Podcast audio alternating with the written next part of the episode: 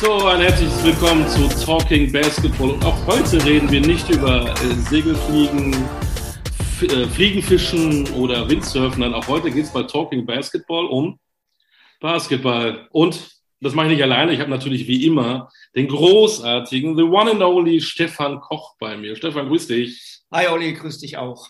Und nachdem wir den Bundestrainer hatten, den Henrik Markus Rödel und den Nationalspieler, den BWL-Spieler Karim Markus Jallo. Karim Johannes. Karim Johannes und Henrik Markus, sowas.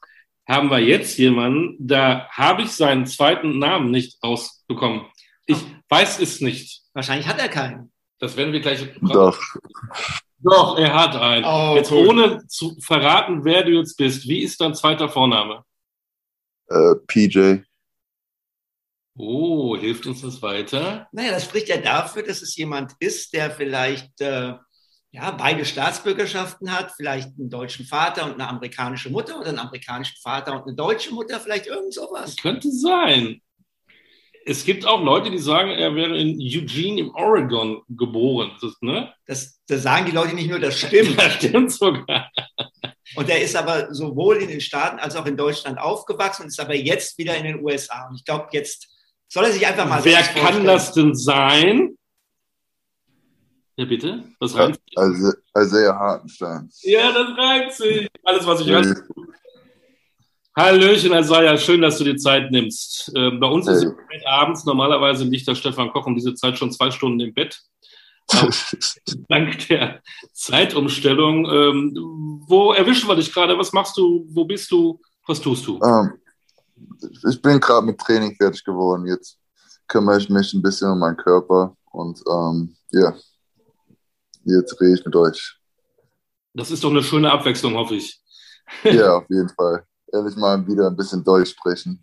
Ist immer wieder gut. wie, wie, sprichst du denn mit deinem Vater? Ich meine, wir, wir kennen uns ja nun lange, Isaiah. Ich habe deinen ja. fünf Jahre coachen dürfen. Wenn ihr zwei euch direkt unterhaltet, sprecht ihr Deutsch oder Englisch? Äh, Englisch. Ähm, es ist, das Witzige daran ist, ähm, auch manche Mitspieler, mit denen ich gespielt habe in Deutschland, spielen wir auch Englisch. Das ist so mit Kostja rede ich, äh, rede ich auch manchmal. Wir reden auch nur Englisch. Also es ist immer, immer wieder ein bisschen schwerer, Deutsch zu reden. Fühlst du dich denn? Fühlst du dich mehr als Amerikaner oder mehr als Deutscher? Ähm, ich glaube beides. Ich glaube so eine Mischung. Ähm, ich glaube, ähm, besonders einfach nur wegen der Nationalmannschaft. Ähm, die Zeit in Quakenbrück ist jetzt auf jeden Fall eine Mischung geworden und ist auf jeden Fall immer noch Heimat. Was fehlt dir denn, wenn du in den USA bist als Deutscher? Was fehlt dir besonders aus Deutschland? Äh, Jägerschnitzel, glaube ich, am meisten. das sagt ein Hochleistungssportler. wo wir gerade beim Essen sind. Dein, dein Dad ist ja auch äh, drüben und äh, der ist aber, glaube ich, ja. November, während du jetzt ja nach dem Trade in Cleveland bist. Und der hat mir verraten, ja. der kocht auch für dich. Macht er denn ja. auch mal Jägerschnitzel oder ist es der Flo, den ich kenne? Es gibt vor allen Dingen Burger und Rinder.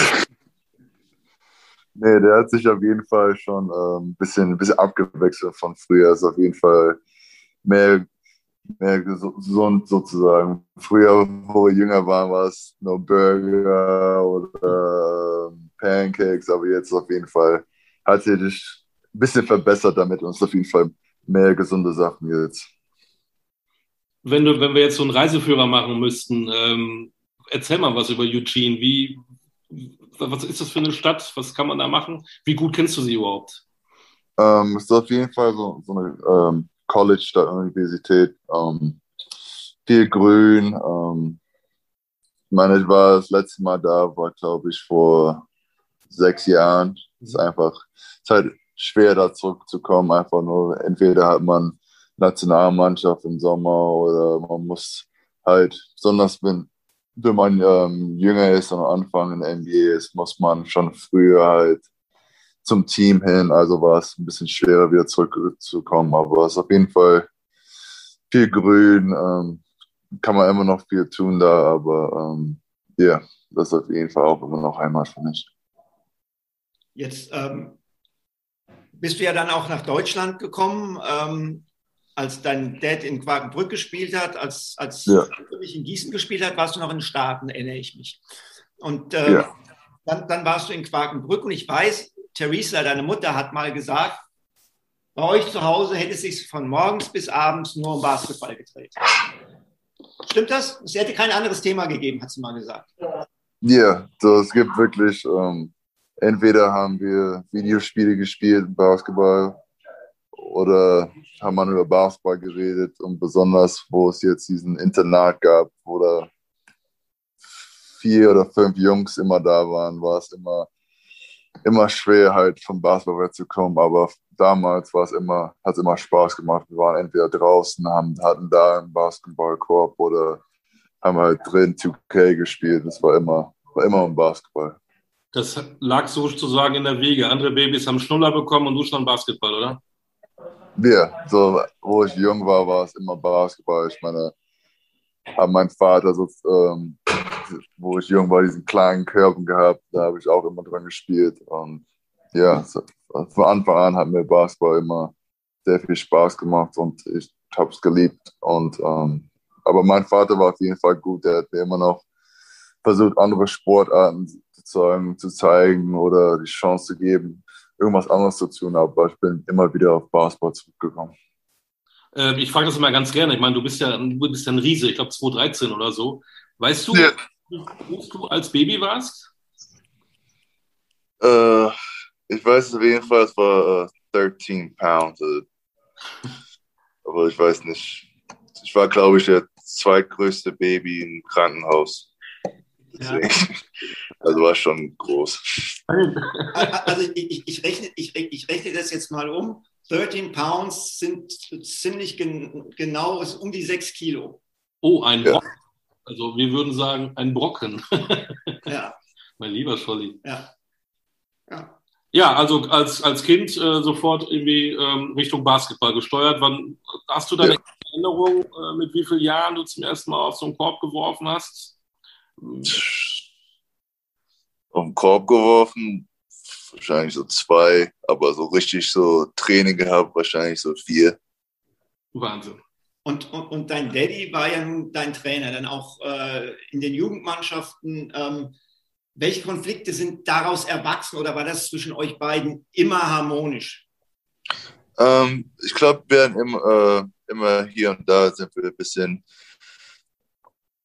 sozusagen hatten wir, hatten wir Probleme, aber es war immer gute Sachen. Ich meine, er wollte immer, dass ich ähm, meine Ziele erreiche und er wusste schon von Anfang an, was meine Ziele sind und er hat auf jeden Fall geholfen, auch wo ich am Anfang es nicht so verstanden habe. Ähm, das eine Geschichte, was ich immer gerne erzähle, ist, ähm, wo wir gespielt haben, hat er mir immer ein Viertel gegeben, wo ich nur passen dürfte. Also damals habe ich das nie verstanden. Ich so, ich wollte immer punkten. Ich so, wieso muss ich jetzt nur passen?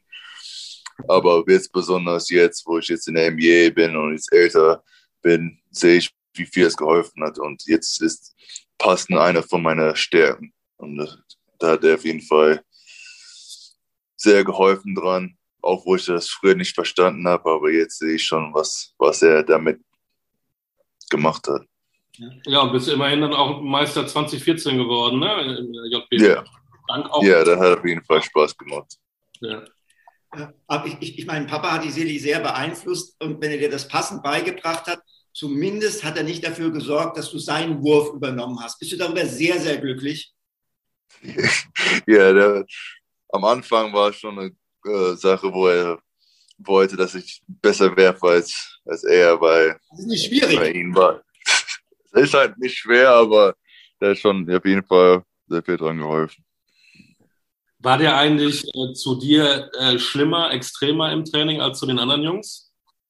Oder ein Ähm, bisschen weicher? ja, Ja, auf jeden Fall. Ich meine, ähm, musste er auch. Ähm, er wollte einfach nur, dass die Spieler nicht denken, dass er einfach nur, weil er mein Vater ist, dass er mir irgendwas gibt. Aber er wusste auch, was ich erreichen wollte. Und ich habe ihm jetzt auch von Anfang an gesagt. Und ähm, deswegen musste er auch strenger sein. Ähm, aber es hat auf jeden Fall geholfen. Ähm, er hat mir besonders, wo ich in Quakenburg war, ähm, viele Freiheiten gegeben im Spielen. Das hat mir auf jeden Fall sehr geholfen, aber auch ähm, ja, Dragon selber einfach, dass die Kollmanns mir äh, die Möglichkeit gegeben haben, immer eine Halle zu haben. Und das sieht man äh, nicht oft, dass man, egal welcher Zeitpunkt, kann man in die Halle reingehen. Und äh, besonders in Quartenburg, wo es nicht viel zu tun gab, war man sozusagen fast immer in die Halle.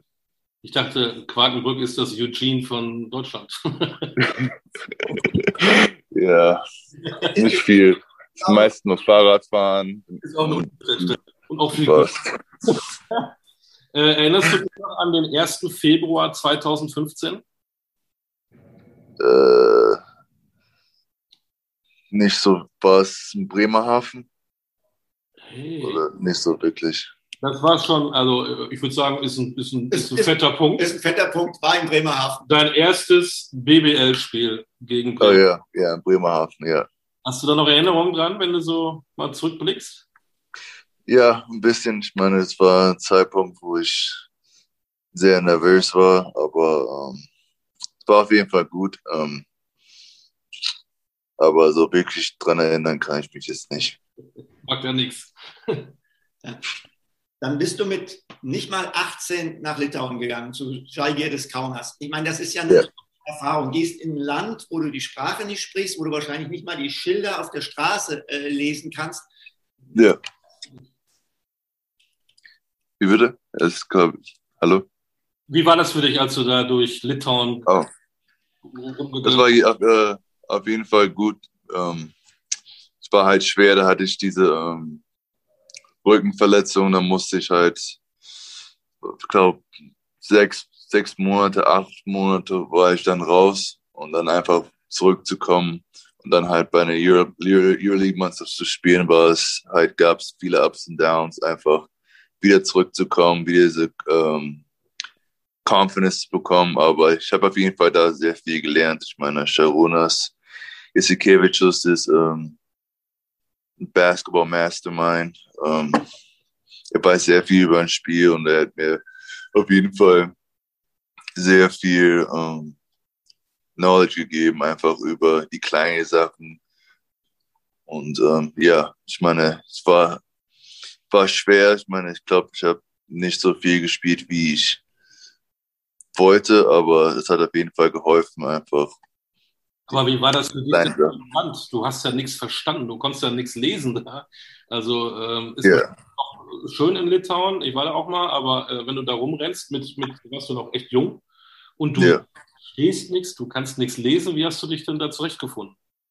Ähm, ich meine, die jüngeren Leute sprechen da ähm, schon Englisch, aber es war, wo ich einen Einkauf, einkaufen gehen musste und äh, einfach nicht mal wusste, was musste fragen, was ist was, was Milch, was ist, weil das ist einfach sehr anders. Aber die haben mir schon da geholfen und ähm, ja, es war, es war nicht so schlimm, wie ich dachte.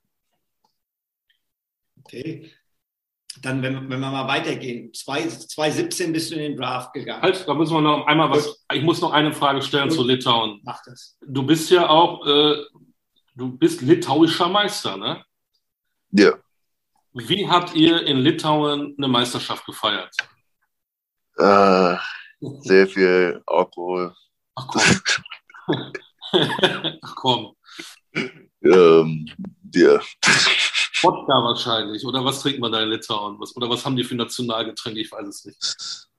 Alles. Es war alles sozusagen, alles gemischt. Und, und es wird auch, ich, ich, ich habe gehört, bei Jalgeris ist es so, wenn man Pokalsieger wird, wird Zigarette geraucht, aber bei der Meisterschaft Zigarre. Ja, ich meine, ähm, ja, das machen wir auf jeden Fall. Aber bei, so ich da bei habe ich nicht mitgemacht, aber, aber. Aber war eine gute Feier, wie man raushört. Ja, war eine gute Feier. ähm, ja, dann gehen wir, gehen wir mal den Schritt weiter. 2017 äh, der Draft. Äh, also ja, warst ja. du überrascht oder vielleicht auch enttäuscht, dass du nicht in der ersten Runde gegangen bist, wo dich ja viele eigentlich erwartet hatten? Ähm, ich war eigentlich sehr überrascht, aber auch enttäuscht. Ähm, ich wurde äh, vor dem Draft war es eigentlich schon sicher, dass ich so zwischen 10 und 25 gehe, aber ähm, beim Draft Night wurde ich gered flag, ist sozusagen, wenn die irgendwas sehen bei irgendwelchen Medical Records oder beim MRI oder sowas ähnliches, das sozusagen, wo die sagen kann, okay, da könnte irgendwas sein. Um, ich wurde gered flag wegen meinem Knie, aber bin dann wieder nach Deutschland gegangen, habe das wieder untersuchen lassen und da war nichts. Und deswegen war es auch sozusagen ein bisschen mehr enttäuschend, dass ich da deswegen gefallen bin. Okay, kann, kann, kann, ich, kann ich sehr gut nachvollziehen. Ähm, dann deine Zeit in Houston, die ja nicht einfach war. Ich sag mal, hm, du hast in der G-League zum Teil richtig, richtig geil gespielt, ja, aber ja. im Small-Ball-System äh, irgendwie keinen Platz gefunden. Nimmst du das ähnlich wahr, so jetzt im Nachhinein? Um, ähm, ja, ich meine, es war so ein, auch wieder so ein Up-and-Down-Situation. Ich glaube, ich habe viel, viel da gelernt. Ich meine, ich habe mit vielen Veterans gespielt, mit um, ähm, CP3, Tyson Chandler, Nene und habe da viel gelernt. Aber wie die gespielt haben, war es am Ende für mich nicht so ideal. Ich meine, ich glaube, letztes, letztes Jahr hatte ich viele, viele gute Spiele, wo ich gezeigt habe, was ich kann. Und dann am Ende haben die es einfach, sind die auf Small Ball gegangen und da konnte ich halt nicht viel machen. Ich finde ja diesen Namen so geil. Das klingt irgendwie aus dem Comic. Rio Grande Wally Wipers. Ja. yeah. Das klingt, das klingt so echt, echt. Das ist amerikanisch, ne? Oder? Ja. Na, aber ich glaube, die G-League hat mir auf jeden Fall auch geholfen, einfach immer noch viel zu spielen, einfach nicht auf der Bank zu sitzen, aber auch, auch da einfach Sachen auszuprobieren. Und ähm, ich glaube, ich kann nicht genau die gleichen Sachen auch hier in der NBA machen. Ich glaube, ich jetzt habe ich jetzt mit den Cavs immer noch gezeigt, dass ich viele Sachen auf dem Feld machen kann, wenn es mit Passen geht, scoren, rebounden. Ähm, ich, ich glaube, auch diese Zeit mit äh, den G-League hat mir auch da auch geholfen. Da bist du ja auch Nationalspieler geworden, da haben wir auch nicht vergessen, ne? Ja, auf jeden Fall. Und ähm, das war schwer, ein bisschen einfach mitten in der Saison ähm, rüber zu gehen. Ähm, es war, glaube ich, Qualis oder sowas. Und dann mitten in der Saison das zu spielen und dann, ja.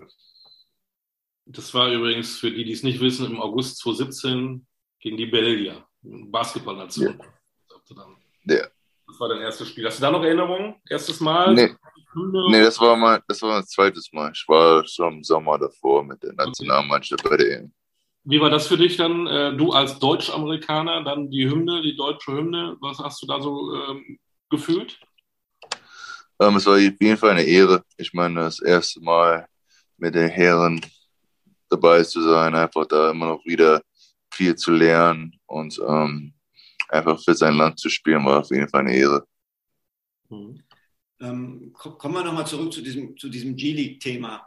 Ähm, also zum einen, wie ist das? Ist das so ein, so ein Ding, wo man eigentlich nicht weiß, wo man hingehört? Man kriegt wieder mal einen Call-up, dann ist man mal wieder äh, zu den Valley Vipers äh, ab, abgesandt. Ähm, wie, wie, wie ist das? Fühlt man da so, als ob man kein Zuhause hat oder sagt man, hey, einfach Augen zu und durch? Ähm, ich glaube, es ist ein bisschen einfacher, wenn die sozusagen, wenn die Rockets, bei Rockets und die äh, RGV Vipers gehören sozusagen zusammen. Also es macht es ein bisschen einfacher, einfach nur weil die dieselben Systeme spielen. Manche Coaches gehen immer noch mit dir nach unten, also es ist ein bisschen einfacher, aber für mich war es einfach schwer, weil ich wusste, dass ich da nicht hingehöre und dass ich immer noch da abgeliefert habe und aber auch einfach da, egal was ich unten gemacht habe, oben keine Chance richtig bekommen habe. Und deswegen war es da, was, glaube ich, das Schwerste daran. Wenn wir, wenn wir mal auf dein Spiel schauen, Isaiah, du galtest ja lange Zeit als ein Power Forward mit einem echt großen Skillset. Haben dich die Rockets ja. ein bisschen degradiert zu einem Pick and Roll Fünfer? Ja. Äh, ja, ein bisschen. Ich meine, ähm, ich glaube, was, was viele Fans nicht verstehen, dass, ähm, dass man immer eine Rolle hat. Ich meine, ähm, ich kann viel tun, aber manche Mannschaften wollen nur, dass du eine Sache tust. Und ähm, ja, das hat mein Spiel ein bisschen, sozusagen muss ich es ein bisschen umstellen, einfach weil ich davor nie so wirklich gereut habe. Und dann ähm, muss ich halt umstellen, aber es hat auf jeden Fall jetzt geholfen, dass ich jetzt sozusagen rollen kann, dribbeln kann, passen kann, werfen kann. Und ich auch immer noch die Sachen, was ich früher machen, gemacht habe, immer noch kann. Aber also hat auch auf jeden Fall geholfen. Ähm, wenn, wenn wir uns so diese, diese, diese erste NBA-Zeit ansehen, gibt es ja Leute, die sagen, hm, Isaiah hat den Schritt vielleicht zu früh gemacht. Wenn der mal wie Daniel Theiss oder Maxi Kleber ein bisschen länger in Europa geblieben wäre, sich da etabliert hätte, dann wäre der Übergang in die NBA vielleicht auch leichter gefallen. Was entgegnest du solchen Kritikern? Ähm, es war einfach nur eine Situation. Ich meine, ich glaube, ich war bei einer Mannschaft, die jetzt wirklich sofort gewinnen wollte und jüngeren Spiele einfach nicht so wirklich gespielt haben. Und ich glaube, wäre ich bei einer anderen Mannschaft gewesen, wäre es wahrscheinlich viel einfacher gewesen. Ähm, ähm, ich glaube, ich habe einen Schritt richtig gemacht. Ähm, ich bin in einer Situation, wo ich jetzt spiele, viel spiele und ich weiß, dass ich in der NBA gehöre und ich weiß, dass ich einer von den äh, besten Bigs in der NBA sein kann, wenn ich einfach die richtige Chance bekomme und einfach immer noch weiterspiele. Da hast du aber gesagt, ähm, du hast ja mit Jokic gespielt bei den Houston Rockets, das ist der beste Center der Liga. Denver Nuggets, Entschuldigung, da bin ich durcheinander. Ja. Hast ja gesagt, das ist der beste Center der Liga und du willst jetzt der, der Beste werden, der quasi äh, von der Bank kommt. Was hast du von diesen Menschen denn alles mitgenommen? Äh, einfach kleine Sachen. Ich meine, ähm, ich konnte früher immer noch, ich konnte davor immer noch gut passen, aber einfach er hat mir noch immer noch so kleine Tipps gegeben, was mir auf jeden Fall jetzt immer noch weiterhilft. Und, und ja, ich glaube, das war das Wichtigste. Mhm.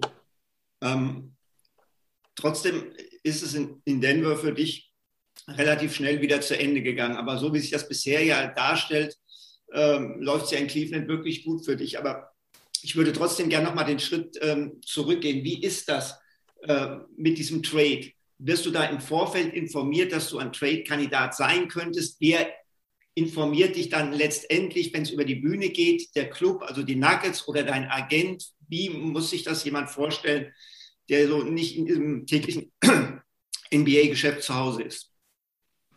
Ähm, das war, das war, das war, äh, es war sozusagen, äh, das war sozusagen, ähm, davor dachten wir, dass ich nicht getradet werde und dann ist halt am Ende irgendwas aufgekommen, wo es passiert ist.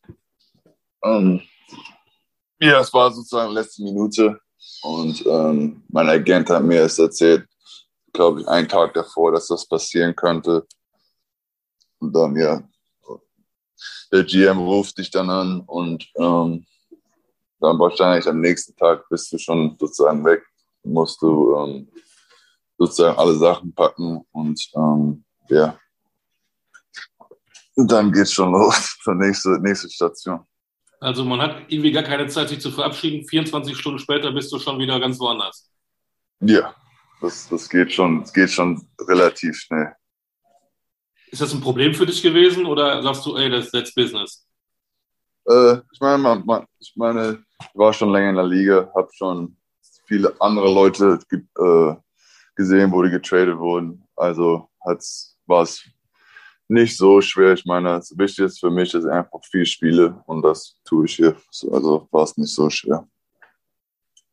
Ähm, hast, hast du das schon dir ausmalen können, dass du viel spielen würdest? Das heißt, hast du, als du von dem Trade erfahren hast, das erstmal positiv aufgenommen oder eher negativ? Ja. Äh, positiv. Ich meine, ich glaube, ich wusste, dass ich hier konstant spiele. Ich glaube, das war in Denver eine Sache, wo ich am Anfang der Saison gut gespielt habe und dann wurde ich ein bisschen aus der Rotation rausgenommen. Das hat ein bisschen mit meinem Selbstbewusstsein ein bisschen bisschen, bisschen, bisschen runtergegangen und dann, ähm, ja, ich glaube, deswegen war ich, was ist halt schwer, wenn man aus der Rotation ist, weiß man nicht, wann man spielt, weiß man sozusagen seine Rolle nicht so wirklich und dann wird es sozusagen mental auch ein bisschen schwerer und dann spielt man auch nicht so frei, wie ich es jetzt sozusagen spiele. Du spielst ja jetzt nicht nur mehr in, äh, in Cleveland, sondern du spielst auch eigentlich wieder den alten Isaiah Hartenstein, sage ich mal. Also du legst ja. fast ein Double-Double auf. Ja? Ähm, du hast sehr gute Assist-Zahlen und du nimmst auch mal wieder Dreier, was du ja eigentlich in, in, in Denver überhaupt nicht getan hast. Ist das ja. so, wir haben ja vorhin schon drüber gesprochen, dass du eigentlich ein sehr breites Skillset hast. Du hast selbst gesagt, du gehörst in die NBA. Das sehe ich exakt genauso wie du. Du bist für mich auch ein NBA-Spieler ist es schön, nicht nur mehr zu spielen, sondern eben auch wieder ein bisschen zu zeigen, was man alles für Pfeile im Köcher hat? Ja, yeah, es macht auf jeden Fall viel mehr Spaß. Ich meine, was Fans auch nicht verstehen, ist, dass, ähm, dass es mental auch ein bisschen schwerer ist, manchmal für, für Mannschaften zu, zu spielen, wo man wo die Line ein bisschen kürzer ist. Ich meine, ähm, ich hatte eine Rolle, ähm, in Denver, was ich mach, was ich alles noch machen konnte. Und dann spielt man auch nicht so mit Selbstbewusstsein. Und ich glaube, das war für mich ein bisschen schwerer, ähm, dass ich nicht mein Spiel spielen konnte. Und ähm, deswegen hat sich auch manchmal auf die Leistung sozusagen drauf gezeigt. Wenn mein, mein Sohn, der Ben, der ist elf, mit dem rede ich ja manchmal auch über Basketball, der überhaupt nicht begreifen kann, dass Basketball in Deutschland oder woanders äh, ist als in der NBA. Du ja. hast NBA gespielt, du hast äh, im Euroleague-Team gespielt, du hast J-League gespielt, du spielst NBA. Äh, wenn er jetzt hier wäre, der Ben, wie würdest du ihm erklären, wo da die Unterschiede sind? Ähm, ich glaube, wir spielen hier viel schneller. Ähm, und man, man ihn spielt spielt man halt gegen einen Spieler, wenn es James Harden ist oder Jokic oder das sind einfach Weltklassenspieler, wo man, egal wie man verteidigt, dass sie immer noch ihre Sachen machen und man muss sozusagen einfach nur versuchen, schwerer für ihn zu machen, einfach ein bisschen mehr uncomfortable, aber am Ende des Tages sind die immer noch diese Superstars und ich glaube, das gibt es halt nicht in Europa. Es sind ja jetzt auch einige Deutsche da. Das hat es früher ja so in der Klasse gar nicht gegeben, nach Detlef Schröpf, dann Nowitzki und jetzt sind da schon einige da. Heißt das, dass die europäischen Basketballer besser geworden sind oder sind die amerikanischen Basketballer schlechter geworden? Ähm, ich glaube, die Europäer sind einfach besser geworden. Ich glaube auch, aber auch, dass viel, viel mehr Leute drüben scouten, viel äh, früher gesehen werden. Und ähm, ja, ich glaube, es gibt viele, viele deutsche Spieler, die auch in der Jugend jetzt aufkommen, die auch eine Chance haben. Aber ich glaube, was wir als deutsche Spieler machen müssen, ist aber auch versuchen zurückzugeben und ähm, auch, die, auch, auch die Leuten zu helfen. Und ich glaube, ähm, das versuche das, das versuch ich, das versuche ich gerade, dass ich versuche immer noch, wenn die Jugendspieler irgendwelche Fragen haben, dass ich da helfe. Okay. Ähm, kommen wir, kommen wir nochmal zurück zu dir. Du hast, wenn ich es richtig auf dem Schirm habe, nach dieser Saison eine Players Option, ist das korrekt? Ja. Erklär doch mal meinem Sohn, dem Noah, den du ja kennst, der ist 14, ja. was Players Option bedeutet, was du alles damit anfangen kannst und wozu du tendierst. Um, ähm, Player Option sozusagen, dass ich entscheiden kann, was ich mit meinem Vertrag mache. Also es kann sein, wenn ich jetzt hier bleiben will, und für dieses ein Jahr kann ich diese Player Option annehmen und dann einfach denselben Vertrag sozusagen für ein Jahr haben. Oder ich kann den ablehnen, versuchen mehr Jahre zu bekommen, mehr Geld. Also es ist sehr gut für mich, dass ich einfach viele Optionen habe. Okay, und wo, wohin deine Richtung gehen wird, wirst du wahrscheinlich wirklich erst am Saisonende entscheiden, oder? Ja, wenn das so weitergeht, dann äh, wird es gut sein, dass ich wahrscheinlich den Player Option nicht annehme und dann sozusagen äh, negotiere, was, was mit meinem Vertrag passiert. Jetzt, wenn man jetzt so redet, äh, wir sind da schon über deine Vita geflogen, man konnte ja meinen, du wärst 45, aber bist du erst 22. Du hast dein, ja. du spielst in der NBA. Äh, was sind deine nächsten Träume? Du kannst ja noch 10, 15 Jahre spielen.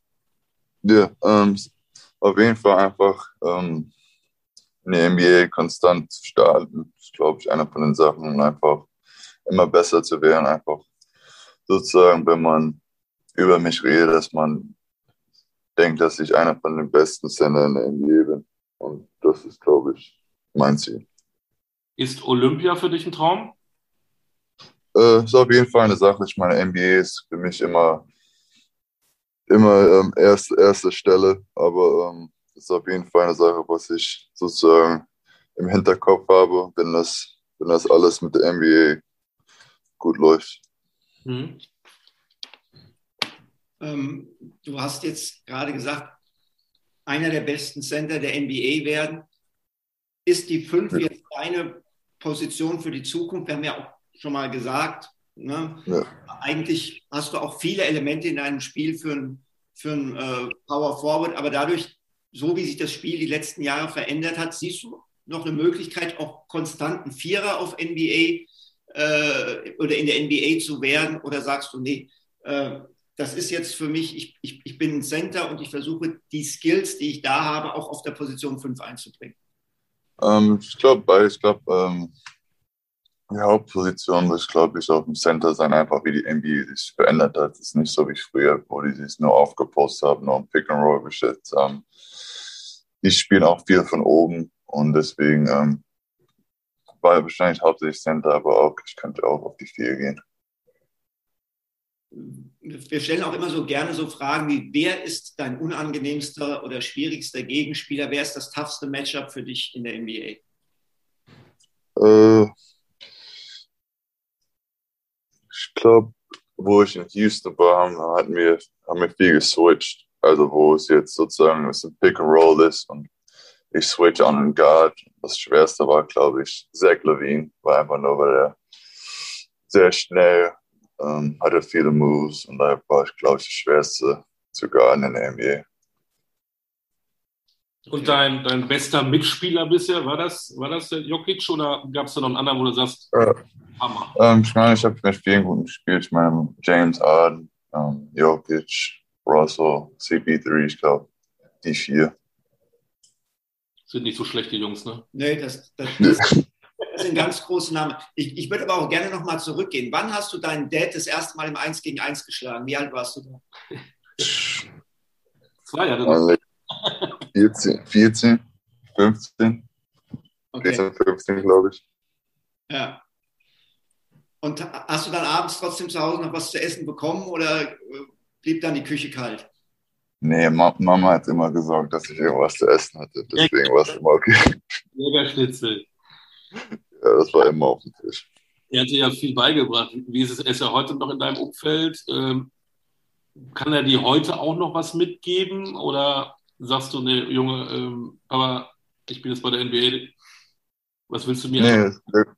ich äh, rede immer noch viel mit ihm über Basketball. Ähm, er mir gerade am meisten hilft, ich meine, mit Essen, aber auch im Sommer spielt er immer gegen mich, äh, so sozusagen, wenn man jetzt Individualtraining macht, ist er immer da mit Kontakt und einfach, das ist einfach, ist halt schwer, sozusagen so, ein, so stark oder so einen Körper zu haben, wo man jetzt wirklich gegen spielen kann, einfach sozusagen gegen diesen Kontakt spielen kann. Also hilft er da auf jeden Fall im Sommer sehr viel. Ich meine, ich habe ich hab ihn ja fünf Jahre coachen dürfen. Ne? Und ähm, ja.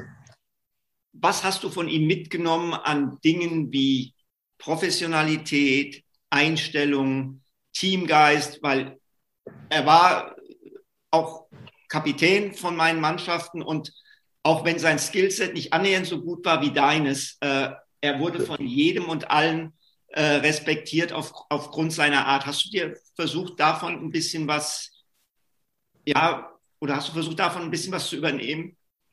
Ja, auf jeden Fall. Ich glaube, ähm, für mich war es einfach sehr wichtig. Der mich immer sozusagen war ich immer in der Kabine oder war ich immer um diesen Basketball-Umfeld rum. Und deswegen habe ich auch sehr viel sozusagen von anderen gelernt, wenn die irgendwelche Fehler gemacht haben. Wenn das an, äh, on the court oder off the court war, hat es auf jeden Fall geholfen, dass ich dann die selber nicht gemacht habe und einfach um, professional zu sein, on off the court. Um, einfach immer noch ein Teamspieler zu sein. Der hat auf jeden Fall einfach versucht, mich immer auf dem Boden zu halten. Das hat auf jeden Fall immer sehr geholfen. Das würde bedeuten, dass ein, zwei, drei Prozent von Stefan Koch in Alsace Hartenstein steckt. ja, auf jeden Fall. Es hat auf jeden Fall immer, immer Spaß, die Spiele zu gucken. Da haben wir es doch.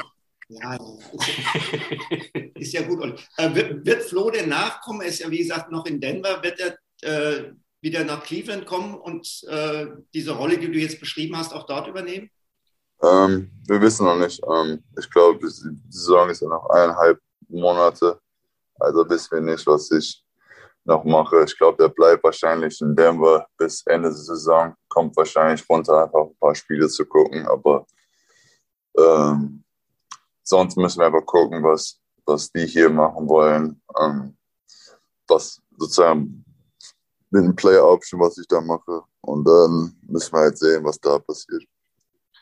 Wann, wann sehen wir dich denn mal wieder hier in Deutschland, dass wir mal zusammen Jägerschnitzel essen können?